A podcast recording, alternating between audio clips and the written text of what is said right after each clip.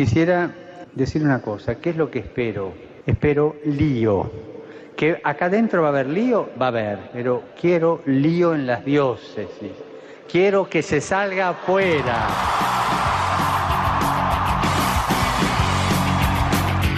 Armando Lío, con Fran Juárez desde Murcia. No puedo pelear contra algo invisible. No me queda otra no me sirve y sé muy bien que tengo todo por ganar y que perder no cruza mi mente. Esta vez yo no voy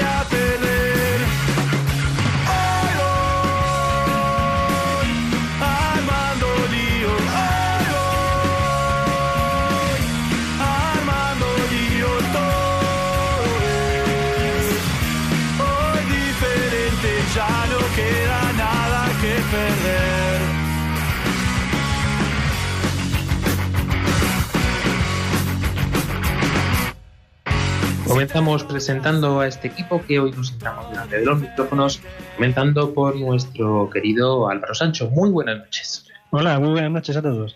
También tenemos con nosotros hoy a Dani del Pozo, Buenas noches. el que no puede faltar nuestro indi- indispensable sacerdote, el padre Mauricio. Muy buenas noches. Y también tenemos con nosotros a nuestra chica de redes sociales, pendiente de todos vosotros, Claudia Requena. Hola, buenas noches. Y un placer saludarles, este que os habla, Fran Juárez.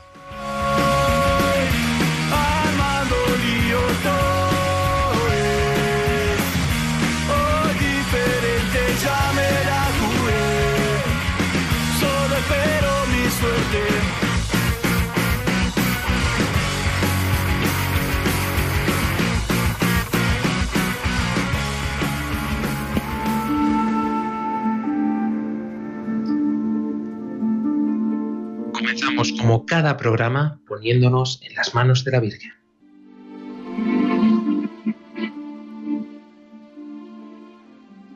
María, orienta nuestra elección de vida.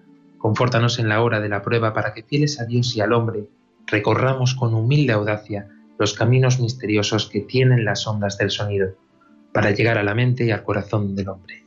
María, estrella de la evangelización, camina con nosotros, guía Radio María y sé su protectora. Amén.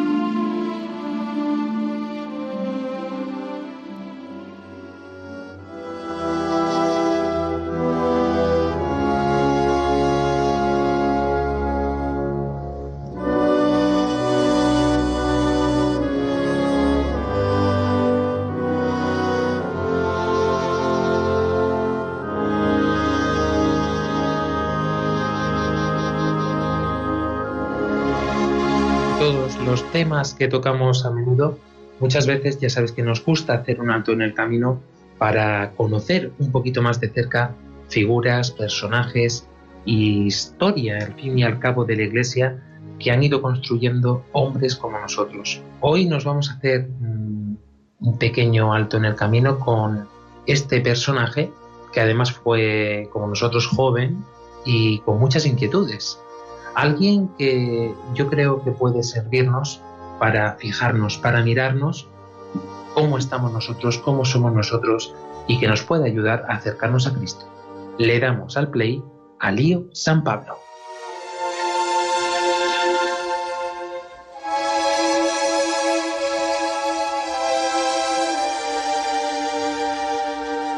Sabéis que estamos en Facebook, en Twitter, en Instagram y podéis hacernos llegar vuestros comentarios a través de nuestro número de WhatsApp más 34 685 25 22 55 más 34 685 25 22 55. Hoy no tenemos con nosotros a las chicas, a María Ángeles Gallego, ni tampoco tenemos a Ángela Monreal, que son las que siempre nos están dando la tabarra con que nos mandéis audios, pero es que, seamos sinceros, esto nos gusta a todos cada vez que recibimos un mensaje vuestro. Y hoy no puede ser menos. ¿Cómo mm, te ha servido a ti esta figura de San Pablo en tu vida? O a lo largo del programa, ¿cómo te sientes identificado con él? Estas son las preguntas que os lanzamos que podéis contestar a través de todas nuestras redes sociales y también en nuestro número de WhatsApp que ya hemos mencionado. Álvaro Sancho, a falta de Andrés Quesada, que hoy tenemos un programa como antiguamente, con poquitos miembros, pero a falta de Andrés Quesada, como decíamos, con su vocabulario impresionante, hoy vamos a conocer brevemente, a grandes rasgos, quién era San Pablo.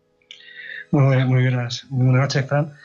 Pues sí, hoy no, no hay por qué hablar de su origen etimológico, pero sí su historia. Bueno, se decir que nació en, la ciudad de Tarso, en la provincia de, romana de Cilicia, y bueno, era de una familia hebrea eh, acomodada, en, eh, era de los fariseos, y digamos, una persona muy culta que fue, enviada luego a, a, Jerusalén, a, la escuela de los mayores doctores de la ley, especial del rabino Gamaliel, y bueno, tenía una gran mm, formación teológica, o sea que era un, y además era ciudadano romano, tenía estatuto de, ciudadano romano, cosa que vemos después que era importante. Y esto con nosotros, de, esta es la vida de este personaje, pero Padre Mauricio, vamos a conocer eh, poquito a poco quién era este señor. Porque este señor eh, no era cristiano, no, se, no nació en una familia cristiana, no conocía nada de la vida de Cristo, eh, llevaba una vida bastante, digámoslo así, pagana. Eh, Pablo era un fariseo. Él era, pues, lo que podríamos comparar hoy a un cura. era un sacerdote del judío. O sea, era uno que dedicaba su vida entera a estudiar la ley y a, y a vivir la ley a rajatabla. Eh, a tal punto de que no solamente era una persona legal, sino que obligaba, o sea, era un criterio moral, legal, en el sentido judío, de para respetar también la ley, a tal punto que los propios judíos le daban jurisdicción, por eso perseguía a los cristianos, porque eran como unos judíos herejes.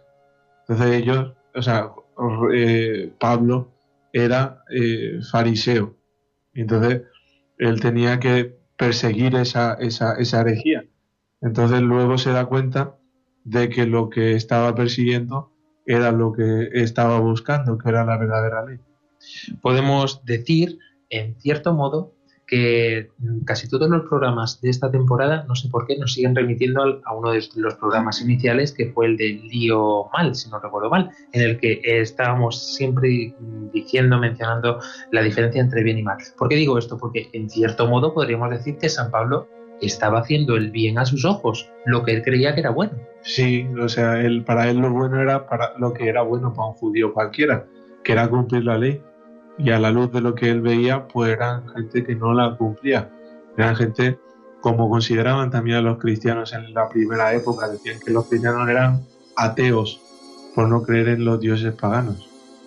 Partimos siempre, ya sabéis, desde la experiencia y para ello, desde el de saludar a todos nuestros oyentes de Radio María Paraguay, nuestros colaboradores Jessica Benítez y Julio, nos han realizado una serie de entrevistas para que precisamente pues sepamos qué es lo que conocen los jóvenes de esta figura tan destacada y tan importante para todos nosotros. Los escuchamos.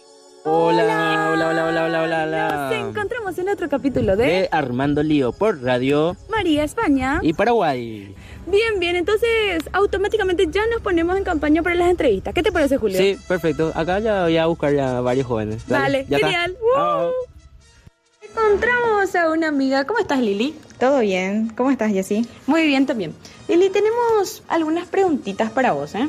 Sí. Así que ya nos vamos directito con la primera. ¿Quién es Pablo? Pablo, San Pablo es el máximo referente que expandió la Iglesia Católica. Ah, muy bien, muy bien. La segunda pregunta, ¿qué es lo que más te llama la atención de, de, él? El modo en que él fue llamado por el Señor Jesús. Eso fue lo que más me llamó la atención. ¿Y escuchaste alguna vez o leíste algún lado? Por eso leí, sabes. Leíste. Leí, sí. Y también escuché y luego leí, pero no leí demasiado. Pero uh -huh. sí me llamó la atención en cómo él fue llamado porque él al principio perseguía a los cristianos hasta que Jesús le llamó para ser su apóstol. Ah, muy bien, gracias por el dato, Lili. Y otro es, ¿has tenido experiencias similares a las de San Pablo? algún hecho concreto, algo que te ocurrió o algo que él predicó y va relacionado a lo que te pasó en tu vida? Y como estoy siempre trabajando con los jóvenes, escucho constantemente es- esas experiencias, ¿verdad? Y generalmente el llamado al que no, no quieren escuchar o, o por ser muy fanáticos de cierto grupo nada más, entonces él es el que decía que Jesús era único, era uno solo, entonces eso es lo que más viví.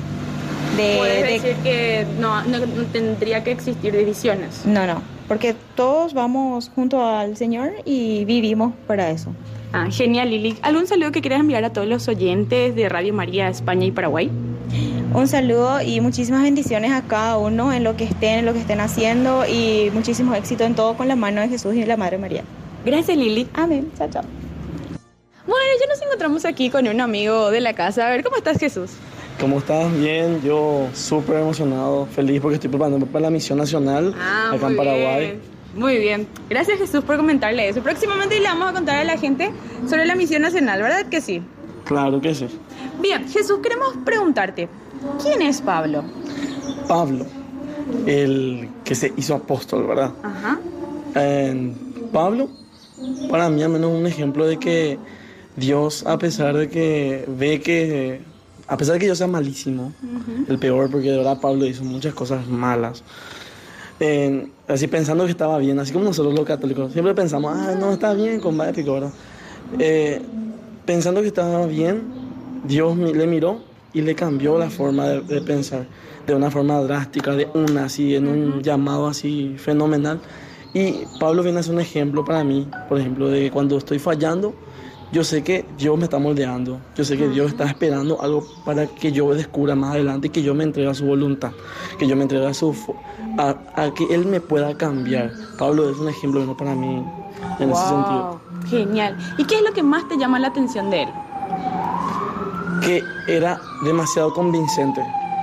Tenemos muchas cosas que tenemos que ponernos en campaña, llamada analizar. de din, din, din por la Mm. cabecita. Porque realmente el apóstol San, San Pablo tuvo un gran camino eh, de primeramente lo que fue su conversión Sí. para después proclamar lo que es el camino de Cristo, que a veces pensamos que es fácil, que es facilito, Así, que casi caminamos nomás. así nomás, y no, hay una exigencia y que nos encontramos a veces con divisiones y que realmente ese, eso no quiere Dios en nuestra vida, ¿verdad, Julio? Exactamente. Eh, así como dijiste, nosotros, o sea, eh, está buscando divisiones y a la par, o sea, a la vez, él es muy estricto, tanto como la Iglesia Católica. Es- esto es, esto, Esto. tiene que ser. Que a Eh, veces no, no, es que tenemos que flaquear eh, nomás. eso Obvio, que- somos pecadores que vamos a cometer algunos errores. Pero más allá de todo eso, tenemos que exigirnos todos los días para así poder realmente construir el reino de Dios de lo que más realmente siempre anhelamos todos. ¿Verdad, Julio? Sí, y bueno, y esto es una llamada de atención para nosotros, los jóvenes más aún, que estamos siempre activando. Si todavía no le conocemos, entonces la oportunidad de conocer, a ver Es qué, ahora. puede, qué puedo aplicar ahora en mi vida cotidiana, pleno siglo XXI, cómo puedo hacer. Mm. Entonces, a seguir construyendo eso, ¿verdad, Julio? Es un tin, tin, tin, a despertar la cabeza. y nada, eh, ¿terminamos? Sí, vamos Ya a terminar ya para terminamos. pasar la posta a nuestros compañeros. Así es. Así bueno, que le enviamos muchos saludos, muchas bendiciones y que sigamos construyendo. La civilización del amor, Ahí nos encontramos el próximo domingo. domingo, por Radio. programa Armando Leo, de Radio. María. Eh, Siempre Nos- la conexión acá con mi Ah, compañera. Nos vemos. Ah, no, no, es No. nos vemos. Eh, Nos escuchamos. Nos escuchamos. Ah, nos escuchamos. Ole, siempre nuestro. Ole, ole. Ole, ole. Chau, chau. Chao.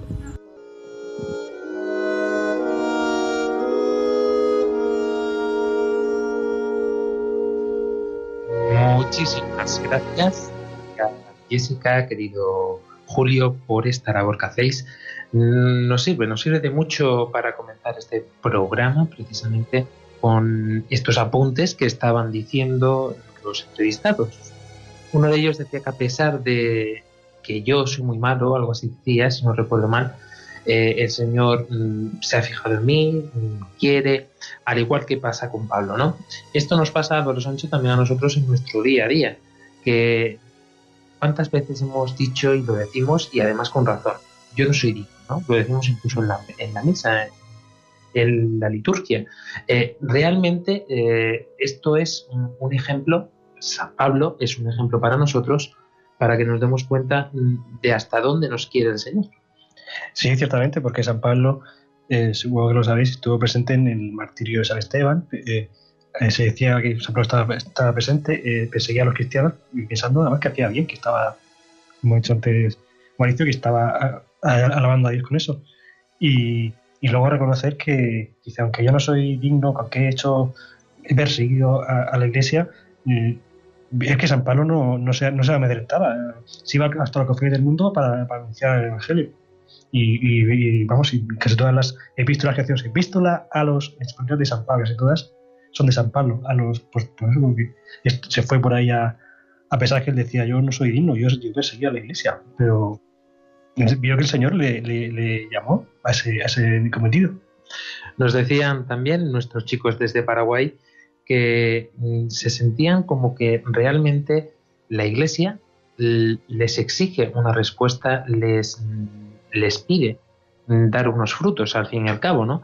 Eh, esto, Daniel Pozo, eh, muchas veces también mm, lo vivimos así en la Iglesia, ¿no? Como que es una constante exigencia, un constante pedir al que nosotros tenemos que responder sí o sí, y si no, vamos al infierno. Sí, porque a veces eh, vivimos en clave de exigencia, porque el mundo vive así, ¿no? El mundo te pide, te está pidiendo constantemente que des la talla. Incluso nuestros padres, nuestros hermanos, la gente más querida, nos pide que, demos la talla, porque eh, no podemos querernos entre nosotros si no, si no respondemos a nuestras expectativas de, sobre los demás, ¿no? Entonces pensamos que, que, que Dios es igual, ¿no? Que se comporta de la misma manera y no es así. Dios no nos va a querer más por, por los frutos que demos, ¿no? Eh, es verdad que Dios espera de nosotros frutos, pero no es, no es en la exigencia, es en la gracia, es en el, en el abandonarse a Él y, en realidad tenemos que verlo como eso, como una gracia y no como una exigencia. Hay un momento, precisamente creo yo que eh, crucial para San Pablo, Padre Mauricio, que además en nuestra parroquia eh, lo tenemos muy bien significado en un hermoso cuadro y precisamente eh, es ese momento el que todos recordamos también en nuestra vida, ¿no? El momento que mm, metafóricamente para nosotros es ese caernos del caballo, ¿no? Pero realmente para San Pablo fue literal. El Señor le tiró del caballo y de ahí todos nos caemos del caballo. A ver, es típica la predicación de esa palabra, es que en el, texto de los hechos no aparece ningún caballo. No, no aparece ningún caballo. O sea, es verdad que se imagina, porque como iba camino a Damasco, pues que en principio iba en caballo, ¿no? Bueno, pero la, la idea es este encuentro con Jesucristo, que es el que transforma su vida. Y es interesante, hablando, haciendo referencia a este cuadro, concretamente, que a los pies de Jesucristo está San Esteban este que muere eh, apedreado, siendo Saulo testigo, no lo mata, pero en el relato del martirio de San Esteban aparece que había un tal Saulo que cogía los mantos de aquellos que mataron a San Esteban y que él aprobaba, o sea, resalta eso, aprobaba la muerte de Esteban. Y en ese cuadro aparece como Esteban como intercediendo con la palma del martirio a Cristo y presentando a Saulo como un evangelizador y es ese momento en el cual pues Dios le llama y se presenta, por eso dice, ¿por qué me persigues? Jesucristo se identifica con la iglesia y por tanto le presenta a la iglesia a, a San Pablo, le dice que quiere servirme, pues no va por buen camino, esto de conviértete, cambia de dirección. Podríamos decir en cierto modo que San Esteban fue el primer evangelizador para Saulo. Sí, él ha derramado su sangre y su sangre ha sido lo que ha intercedido por él para que pueda evangelizar al mundo entero. Ciertamente está la libertad de la persona, la voluntad, todo lo que ha sido San Pablo para él mismo. Pero aparece ese signo de la comunión de los santos ya en actos concretos, ya la iglesia lo veía detrás. Vemos así un poco también como es importante que nosotros nos preguntemos también en este momento y que recordemos cuál es este momento para nosotros, ¿no? Este instante. Eh, padre Mauricio, eh, es algo que hemos hecho todos los componentes, creo yo, ya de este programa, salvo Andrés Quesada, si no recuerdo mal, que lo hará. Eh, en cierto modo, nuestros oyentes tienen que conocernos también un poquito y qué mejor momento que este, ahora que tenemos esta metáfora del caballo. ¿Cuándo fue ese momento en el que el Señor te tiró del caballo a ti? Pues ha sido varias veces ya, creo yo, y, no, y algunas recientes, pero bueno, realmente el acontecimiento más importante pues ha sido eh, juntamente con mi vocación. Yo he estado viviendo, nacido en la iglesia y siempre he estado en la iglesia, pero realmente eh, con un pie fuera y con otro pie dentro. ¿no? Al final siempre ansiando lo que había afuera y deseando un poco, envidiando a mis amigos y, al mismo tiempo estando muy contento dentro de ella. O sea, al final veía que era, que era como una, como una relación de, de, de combate, de querer salir, pero al mismo tiempo nunca querer irme de, de, la iglesia. A mí me ha ayudado muchísimo la relación con, Jesucristo eh, para poder descubrir, o sea, ese descubrir a Jesucristo que fue el cambio de mi vida, fue en un acontecimiento muy concreto que fue una, una celebración eucarística en el cual yo pues experimenté un amor distinto a, a, todos los demás, no sé, no es descriptible a través de palabras, pero fue un poco el, una revelación que fue aumentando a lo largo del tiempo y un poco pienso que también San Pablo le habrá pasado eso, que, que al principio todas las palabras que le dijo Jesucristo pues él no lo entendía ni lo asociaba a lo mejor con los que lo habían matado o, por lo que había hecho, sino simplemente fue una palabra que se le grabó en el corazón y que luego lo fue descubriendo. Yo veo que eso fue, fue poco a poco yendo revelándome por todo lo que yo tenía en mi corazón, por todos los odios, los rencores, todos los pecados que, que hay allí, había en medio, y verme amado profundamente, o sea, que Jesucristo no me ha tratado nunca como yo me merecía, sino que siempre ha sido con una misericordia inmensa. Y ha sido ese amor que Dios no me ha tratado como merece mi pecado lo que me ha concedido poder eh, moverme. O sea, decir, yo quiero eh, que esto lo vivan más personas. Y por eso digo que va, va, todo junto, porque al final el tiempo del seminario, que fue salir de mi casa, porque yo vine aquí a Murcia, a, a España, ¿no? Y para mí eso fue el cambio más grande que he tenido en mi vida, porque fue jugármela por el Señor. Yo soy un cobarde en todos los aspectos de la palabra. Con todo el sentido soy un cobarde. Y Dios me concedió soy un mamiti, pues yo soy el único, el, el único hijo varón de mi madre y, y soy, un, soy el, mayor de la casa, o sea, soy un malcriado. Y dejar mi casa con 19 años y irme, venir para acá y, y jugármela por el Señor, pues es una maravilla. O sea, yo me he dado cuenta al final, San Pablo con sus fuerzas buscaba encontrarse con Dios y ha sido Dios el que ha venido a su encuentro y es mi, lo que Dios ha hecho conmigo. Yo creo que todas las cosas que Dios me ha ido entregando, han sido siempre lo mejor. Murcia no lo había pensado nunca, me lo dio. El, sacerdocio propiamente, la vocación, pues yo no me lo había planteado, o sea, me lo había planteado, pero nunca como una cosa mía, sino como una llamada, y Dios me lo entregó. Hoy soy sacerdote. Una, un tiempo de misión en Brasil, que ha sido fantástico, también. Y, todo lo, y yo veo que mis elecciones, que han sido normalmente mis pecados, pues siempre me han traído cosas malas, pero el encontrarme con Jesucristo, el fiarme de Él y dejarme hacer, pues me han concedido una, una, una, una felicidad inmensa y yo hoy estoy viviendo eso.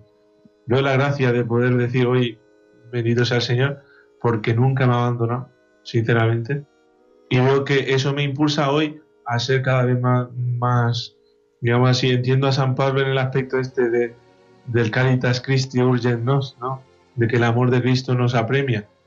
Ahora que soy padre, digamos así, que, que tengo hijos espiritualmente hablando, pues veo todavía más grande la obra del Señor, porque al final, siendo seminarista, pues entiende un poco, contempla algo de la realidad, pero hoy cada vez más eh, veo y sufro internamente, veo que, que al final esto de, de, ver la necesidad que hoy hay de Cristo y ver pues que, que urge la evangelización, que hay que hacer lo que haga falta y que muchas veces pues es necesario pasar sufrimiento como San Pablo. San Pablo era uno que tenía espalda ancha para pa todo. El náufrago, eh, persecución e intento de matarle y tal, y ver que, que no es mi fuerza, lógicamente, pero fiándome del Señor, pues tengo que tener en cuenta de que absolutamente puede la evangelización ser un, un camino de rosa, de rosa, de- y ya está. Yo es lo que puedo decir. No, no quisiera entrar en detalle porque me ha pillado sorpresa, pero, pero realmente podría contar detalles, pero serían sin filtro y me da miedo. Entonces, pero lo que, lo que puedo decir es que Dios ha, ha- obrado de unas maneras maravillosas. Con decirte, por ejemplo, y un- brevemente, entre, yo recuerdo el día en que me confirmaron, porque yo quería, estaba, quería entrar a la universidad, yo quería ser informático, pero el día, yo digo, no voy a comenzar la universidad, sino me voy a poner a manos de Dios de decir, oye, eh, me dicen que puedo, que, que, que ven algo en mí y tal, pues yo digo, pues voy a ir, yo me pongo a disposición. Pues entonces yo me había dejado una novia que, que terminó porque ella se fue a otro país, no fue porque ni porque ella quisiera ni porque yo no quisiera. Vale. Entonces no hemos tenido, en esa época no había ni WhatsApp ni nada. Entonces, ¿qué pasa? Que yo mm, me dijeron, bueno, te vas a, te vas a, te vas de mi, te vas de mi- te vas a ir a, a otro sitio a formarte a donde haga falta, ¿no? Y entonces me dijeron, mm, perfecto. ¿Y qué, qué pasó? Que justo al salir del sitio, o sea, me dijeron, ¿te vas al seminario? Al salir del sitio me llega un mensaje de texto como acaba de llegar, ¿no? y que decía, que era la chica que me que decía que me quería un montón. que- Y al final tuve que tomar la decisión de decir, oye, nada más que por el orden de llegar, que fue el Señor el primero el que me encontró y luego lo otro, ¿no? tuve que decidir, digo, bueno, pues si veo que ya luego una vez que estoy en el tiempo de seminario, que al final es un tiempo de discernimiento, casi como un noviazgo, de ver si esta es la novia que yo quiero para toda la vida, pues casi lo mismo en el tiempo de sacerdote. Entonces digo, pues ya Dios irá confirmando. Y yo que Dios ha sido siempre fiel, y yo pienso que eso es lo que al final San Pablo dice, mi gracia, lo que le dice Jesucristo, mi gracia te basta, ¿no? La fuerza mm, se manifiesta en la debilidad, y eso es mi experiencia. Y al final el Señor te tomó por esposa. Perdona, y, la- y solamente matizar una cosa, esa es la frase de mi, de mi recordatorio de, de, de presbiterado. Puse eso, mi gracia te basta, justo la de San Pablo. Pues como decíamos, eh, el Señor te tomó por esposa, tú le dijiste un sí, este, mm, básicamente podríamos asemejarlo al fiat de María en ese sentido, y eh, a San Pablo pues fue exactamente igual, le cambió la vida, igual que acabamos de ver contigo, Padre Mauricio, eh, a San Pablo fue exactamente igual. En ese momento en el que ya has descubierto el amor de Dios, en ese momento en el que dices es que no hay nada más grande que esto, ya no me puede, no puedo recibir nada más ni de nada, ni de nadie, ni de nada en este mundo, ¿no? En ese momento es cuando comienzas a hacer cosas por y para el Señor. Sí, hay una, hay una expresión fantástica que utiliza el propio San Pablo, que, es de decir, es que ya todo lo considero basura. Es que todo lo considero basura. Ya no, no hay nada en este mundo que, que pueda ser, que pueda ser, eh, que valga la pena, ¿no? Todo es, todo es basura y, y al final también descubriendo su sitio en el mundo, ¿no? La importancia de poder decir, oye, eh, somos como, como estamos llamados a ser, pues, la basura del mundo, el estropajo de todos. Pues vamos a dejar eh, este mensaje mm, como reflexión para eh, todos vosotros. Ya sabéis que nos encantaría que pudierais compartir también vuestras experiencias eh, con nosotros y que podamos escucharlas también aquí en este programa. En este instante vamos a escuchar ahora una pieza estupenda en que nos invita también a reflexionar precisamente también sobre este tema, que tantas y tantas veces nos creemos superiores a todos, nos creemos también que somos capaces de hacer cualquier cosa por nuestras fuerzas y desplazamos a Cristo, a Dios, a un ladito, a un ladito tan profundo que muchas veces ni lo vemos. Escuchamos.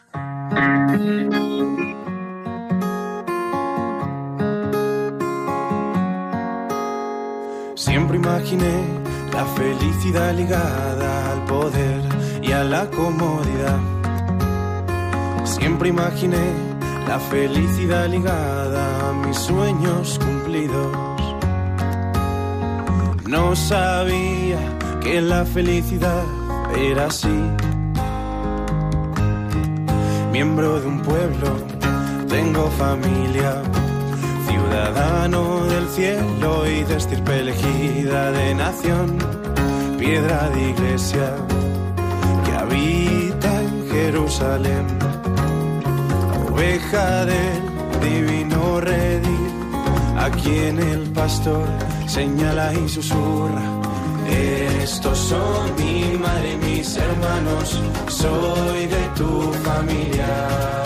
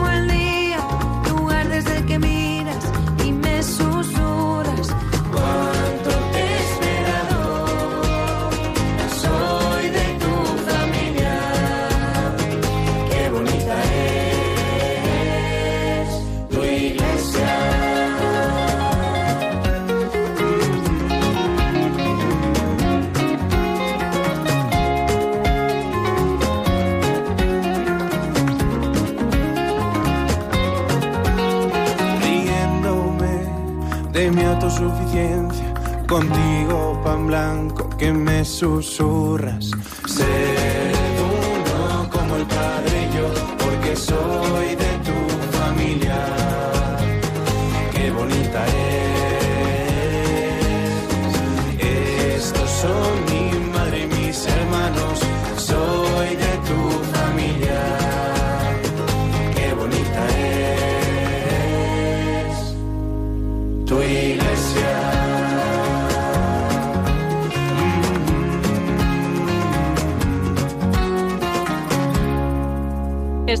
Escuchando Armando Lío en Radio María.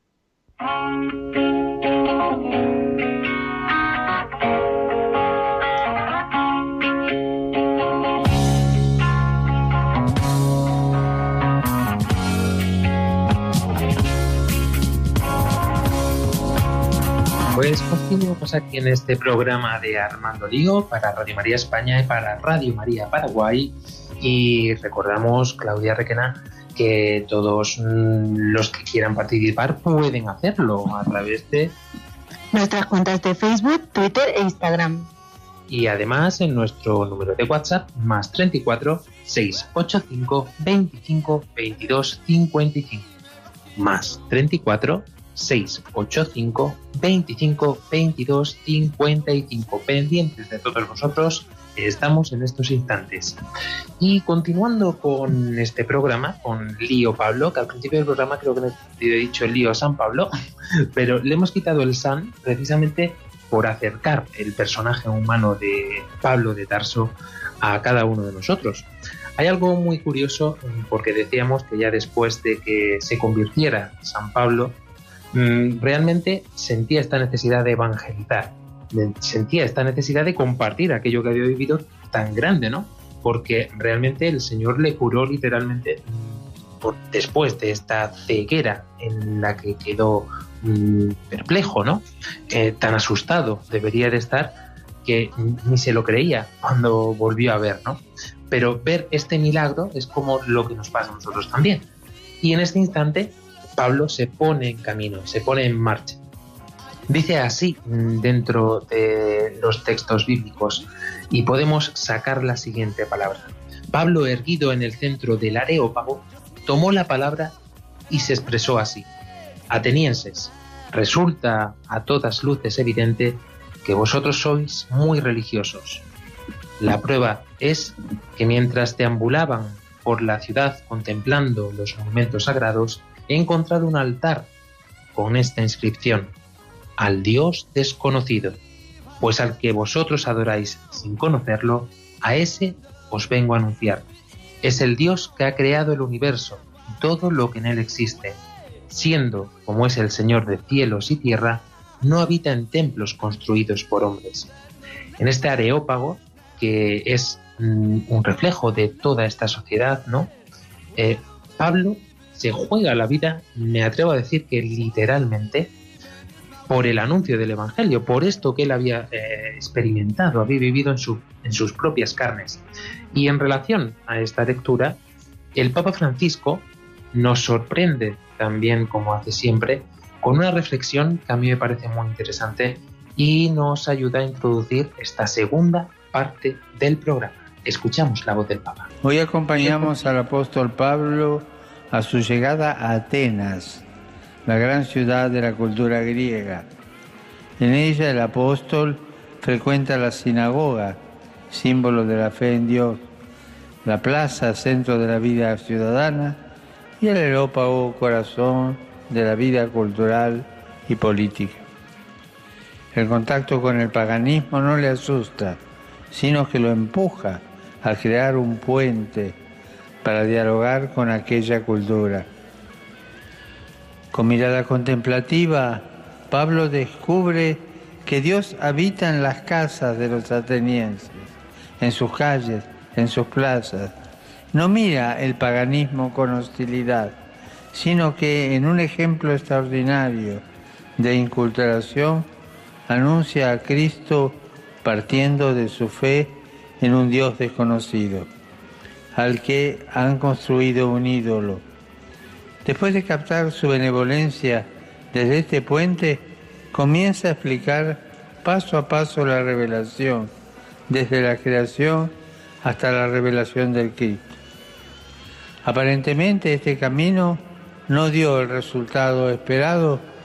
Por un tiempo escucharon con simpatía, pero la muerte y resurrección de Cristo se reveló como un escándalo para los judíos y necedad para los paganos, suscitando desprecio y burlas.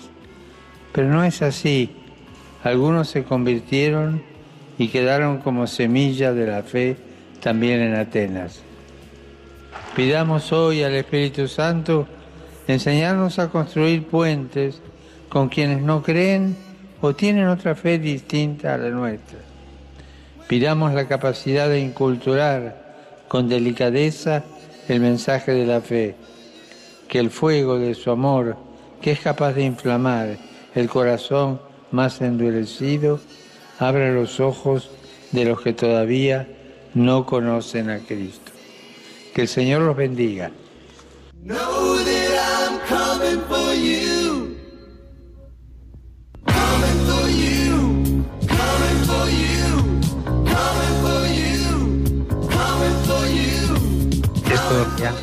Nos pasa a nosotros tantas y tantas veces que nos cuesta trabajo comenzar, pero mm, no nos damos cuenta de la importancia que tiene esta valentía. Porque igual que nos recordaba el Papa Francisco, Pablo no le dio absolutamente ningún terror el salir, exponerse delante de toda la sociedad y reconocerse cristiano, que para un romano, Padre Mauricio, de su estirpe, debería ser algo mucho más complicado si cabe que para los cristianos que ya eran seguidores de Cristo. Él tiene un- una situación muy compleja que es, eh, yo pienso que más sobre todo por su ser romano, pero también por el foro que le está escuchando, que eran los sabios de, la época, los que tenían la fama de sabiduría, que eran los griegos, y que ciertamente al final detrás de toda la predicación que tenía San Pablo, eh, ha- había un amor hacia, hacia el hombre muy profundo. O sea, al final él veía en cada. O sea, él rompía con el esquema judío ¿no? y, y- y propiamente de- eh, romano de, de que al final eh, los derechos en el ámbito romano eran solamente para los romanos y rompía con esta ley que estaba reservada a los judíos. Él descubrió en Cristo una, un- un- algo que rompía todo ese círculo en el amor al hombre, ¿no? en, en renunciar a, a la ley o al derecho, ¿no?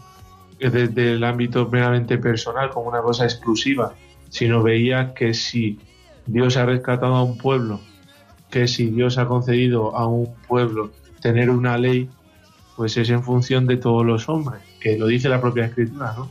Que dice, no por ser el mejor de todos los pueblos o elegidos, sino para ser luz en medio de las naciones. Y es lo que San Pablo, es que San Pablo es un buen judío, siendo cristiano, es impresionante. Y además Pablo eh, supone un antes y un después mm, dentro de todo el cristianismo en este sentido, porque es mm, el hecho histórico, podemos decirlo así, en el que se diferencia que Cristo no ha venido solamente para los creyentes, en el caso pues, de la época para los judíos, sino también para todo el mundo, para el resto de todos los seres humanos, paganos, teos, llámalos como quieras, es para que llegue el mensaje a todos. Es que cuando Dios ama y uno experimenta el amor es perfectamente libre. Él, descubre que Dios le ama y que él es libre. Y se pelea hasta con San Pedro, le dice, eres un falso. Dice, porque te sientas con los demás y tal, y dice, ¿qué estás haciendo?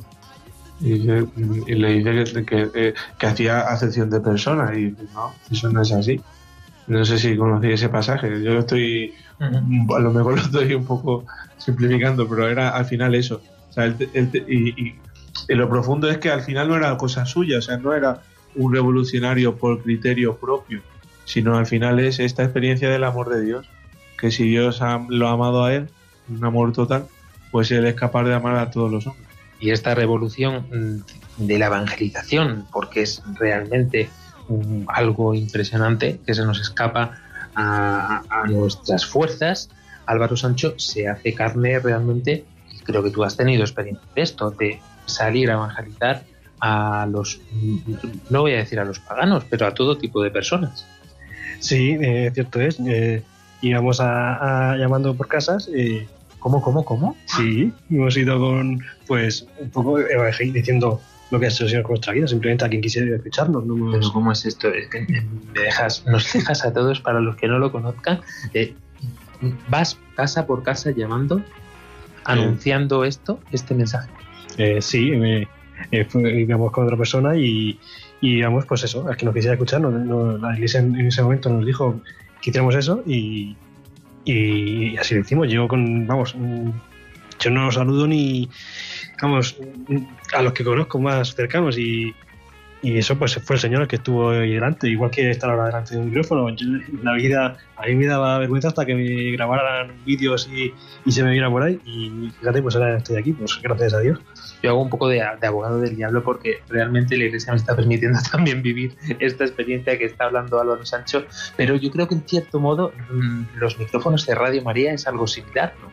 Porque no sabes quién enciende el aparatito y quién está escuchando al otro lado. Es como meternos en la casa de la gente para hablar de este amor que nosotros hemos e- experimentado en nuestra vida. Pero para que nuestros oyentes hagan una idea un poco más de esta, de esta situación, ¿podrías contarnos algún hecho concreto? ¿Cómo es el llegar? ¿Qué hacéis? Eh, ¿Se dice algo? No sé cómo se hace. Eh, bueno, básicamente se dice si, quieres escuchar una buena noticia y si te deja pasar, pues ya entras y, y, le- y y me cuento lo que ha hecho el Señor con mi vida, no le cuento, pues en la encíclica Humanae Vitae dice que hay que hacer no sé qué, no, no, yo, mm, pues eso, eh, yo no vivía una, vida chata sin y, además, pues, por, por ejemplo, yo contaba que no tenía que de pequeño no tenía casi relación con mi padre y he vuelto he puesto a tener una relación y a poder a- hablar con él libremente. Por ejemplo, es una de las cosas que contaba. mm, Que tuve unos problemas también, por ejemplo, tuve problemas físicos de, de unos pitidos en los oídos que me aparecieron súbitamente después de escuchar música así fuerte y, y que el Señor me ha salvado de eso, que el Señor eh, mm, yo no, mi vida no tenía ningún sentido porque un, un ruido que no paraba, continuo, y, y como los médicos no podían hacer nada, y el único que, que ha podido, no me, no me los ha quitado, ¿eh? Esos, esos ruidos los sigo teniendo, pero el Señor es el único que me permite mm, poder sobre- sobrellevarlo. Cuando los médicos dicen, pues es que tú bien, tú no tienes nada. Es un poco, mm, lo digo porque yo creo que esto es un poco esta forma de evangelización, ¿no? es la que tuvo que experimentar San Pablo, ¿no? En el sentido de que él cuando llegaba mm, no contaba ni hablaba de todos los hechos al pie de la letra de Jesucristo, entre otras cosas porque él no lo, no lo había vivido con él. Creo que es la gran diferencia, Dani del Pozo, entre los apóstoles y Pablo de Tarso. Claro, porque San Pablo no conoció a Jesucristo. Eh, San Pablo lo que hacía era perseguir cristianos. Perseguía a la gente eh, que digamos que él consideraba herejes, como habéis dicho antes. Entonces es curiosísimo cómo se le presenta a Jesús, ¿no? Eh, dice, dice, ¿quién eres, Señor? Porque ya, evidentemente, en el momento en que se queda ciego, y que, en el momento que la luz se sale ciega, eh, se da cuenta de que, de que no es algo natural, es algo sobrenatural. Lo que se encuentra. Y, y cuando dice, ¿quién eres, Señor? Y él le responde, soy Jesús de Nazaret, al que persigues. Eh, en ese momento, fíjate que Jesús se identifica con cada uno de los perseguidos, con cada uno de los mártires, con cada uno de, de, los cristianos de, entonces, ¿no? que estaban siendo perseguidos. Eh, Cristo se había quedado en cada uno de, nosotros, Cristo se había quedado en la iglesia. Entonces, eh, ahí es cuando Pablo se da cuenta que es Dios el que está en, la iglesia, que es Dios el que, el que ha fundado esto, ¿no? y que Cristo es el Señor. Y, y es ahí cuando conoce al Señor y se da cuenta que es Él. Y es su primer contacto solamente, porque no olvidemos que los conversos, eh, pues no de repente de, buenas a nuevas, así de repente, ¡pum! ya estoy convertido y fin, no. Eh, los conversos tienen un proceso. Eh, a lo mejor hay un momento muy importante, ¿no? Como el de Pablo, pero luego eh, hay una lucha, un combate constante y hay un crecimiento en la fe. Y incluso puede ser incluso más mm, doloroso que el de una persona que no, que no ha sido conversa, sino que ha vivido siempre en la iglesia. Entonces, pues mm, lo de San Pablo es doblemente, yo diría doblemente mm, meritoso en el sentido de que, de que él se convierte en apóstol y en, evangelizador y en él lleva a Cristo a la gente, ¿no? Y, y, y siendo, siendo una persona que venía de, de perseguirlo. Pablo eh, supone este antes y después en la historia y también supone para nosotros un, antes y un después el haber conocido a Cristo. Pero también el vivir en la fe supone una continuidad, Padre Mauricio. Muchas veces parece, como estaba diciendo Dani del Pozo hace unos segundos, ¿no? Que parece que son los conversos los que tienen que ir haciendo un- una escala gradual poco a poco y acercándose a la iglesia, ir cuidando esa fe que han recibido. Pero es que nosotros somos esos conversos. Sí, la fe, eh, eh, a mí me- una forma de explicar la fe, el crecer en la fe que muchas veces parece como que es una bolsica que tiene cada uno, que cada uno se va metiendo entonces va creciendo la, la bolsa, ¿no? Es como tie- tiene esa figura de y entonces algunos tienen más y otros tienen menos y entonces el que tiene más es como, como si fuera una bolsa. Eh, la fe mm, es como, como un árbol, más bien, que es un progreso de crecer, pero que va, eh, digamos así, es natural, eh, digamos así, sobrenatural, porque eh, es lo suyo que vaya creciendo en una progresión en cual como crece el árbol, que si tú, eh, o como un embrión humano, si tú dejas que el proceso vaya adelante, pues eso termina en un hombre, en una persona. Por lo mismo, si tú una semilla la, la plantas, la cuidas, es un terreno fértil, es un es ideal para el, el clima para esa planta, pues va creciendo. Entonces, mm, cada uno de nosotros, pues vamos creciendo en dos fases, en la humana, pero también en esta eh, dimensión divina, que somos por el bautismo hijos de Dios. Pero ese ser hijo de Dios en derecho hay que, mm, digamos así, ir desarrollándolo a lo largo de nuestra vida y podemos a veces sí y a veces vivirlo o no. Pues no olvidemos eh, esto que es muy importante para que todos nosotros lo tengamos en cuenta en cada momento. Y es momento, valga la redundancia, de eh, retomar esta sección que comenzamos hace pues unos cuantos programas referido precisamente a esto que nosotros vivimos y experimentamos en la iglesia, esencia de cada uno de los encuentros que tenemos en ella. Le damos paso a Pange lingua, io tu.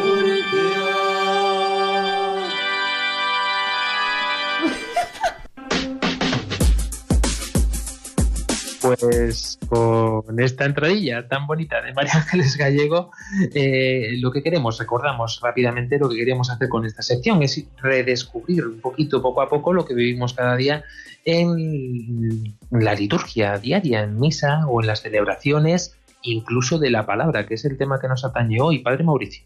Pues hoy, tercer domingo del tiempo ordinario, el Papa Francisco, a través de un motu propio que se llama Apeduit Ilis, eh, en ese motu propio él instaura el tercer domingo como, el domingo de la palabra de Dios. Entonces pone a toda la iglesia mirando a esta palabra de Dios, a esta eh, revelación de Dios, a esta presencia de Dios en medio de su iglesia y a ponerla adelante y a, descubrir que hay una riqueza enorme en, ella, en la palabra de Dios. Eh, la palabra de Dios, en el sentido profundo, no es solamente atañe a las sagradas escrituras, sino también a la, a la tradición de la iglesia. Es palabra de Dios. O sea, eh, tiene, eh, es muy largo de explicar, no vamos a entrar en eso, pero es interesante. Eh, luego, eh, es una de las expresiones, a la palabra de Dios es más profunda, se expresa en la Sagrada Escritura y es la forma más importante de, de, de tenerla presente. Cada vez que la iglesia proclama la palabra, por eso la, la iglesia la proclama y no la lee simplemente, que muchas veces en la liturgia se hace esa diferencia. Una cosa es leer la palabra de Dios, que normalmente se utiliza eh, en, ámbito privado, y otra cosa es proclamarla, que es lo que se hace en la asamblea. Existe también, existen celebraciones peculiares que no solamente son eh, litúrgicas, sino serían eh, eh, una- unas liturgias que solamente se celebra la palabra de Dios. Es un encuentro con la palabra que no es una misa, o sea, no, no tiene la segunda parte de la liturgia eucarística.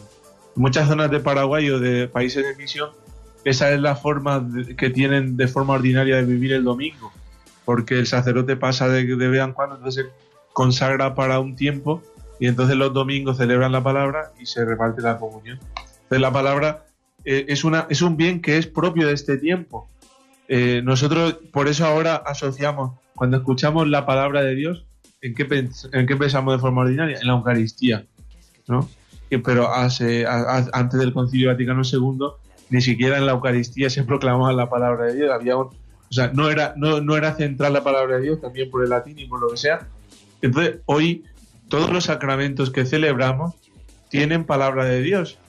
Hoy quería hablar principalmente de un sacramento que a lo mejor no lo tenemos siempre en cuenta, que está la palabra de Dios ahí en medio, pero está la penitencia. El sacramento de la penitencia, la palabra de Dios es central, primordial e importantísima. ¿no? Eh, y en el- inclusive en el ritual que está previsto para la penitencia de un solo penitente, está previsto que se lea la palabra de Dios, un pedazo, una parte. Porque es la palabra de Dios la que mueve los corazones, la que transforma realmente. Es la forma en que esta semilla que dice San Pablo, que es la palabra de Dios, que para que se pueda gestar en nosotros, es el- el- la semilla que, que entra en el oído y que va eh, germinando la fe. Así. El reloj nos marca la hora y sintiéndolo mucho se nos ha pasado este programa en un plis plas. Cerrando programa rápidamente, Dani del Pozo. Pues San Pablo creando puentes, como decía el Papa Francisco, creando puentes y no, mm, no colonizando, ¿no? como él habla, sino eh, incultura- inculturizando. Eh, y eso es lo que estamos llamando, llamados a hacer todos en la evangelización. Ver las rendijas de Dios en cada uno de, de nosotros y ahí es resaltar al Señor. Álvaro Sancho. Pues nada, eh, invitaros y yo invitarme a mí mismo que nos dé la, la fuerza esta que tiene San Pablo para poder evangelizar en todo el mundo. Claudia Requena.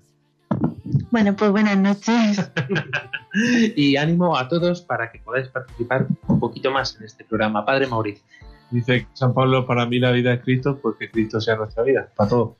Pues que así sea realmente, queridos amigos, queridos oyentes, y no olvidemos nunca que este espíritu de San Pablo es también para nosotros, es el mismo Espíritu Santo que nos hace cristianos y nos hace llamar a los demás a vivir esta fe y este amor del que nosotros somos partícipes. Hasta dentro de siete días Paraguay, hasta dentro de dos semanas España. Nos volvemos a encontrar. Adiós.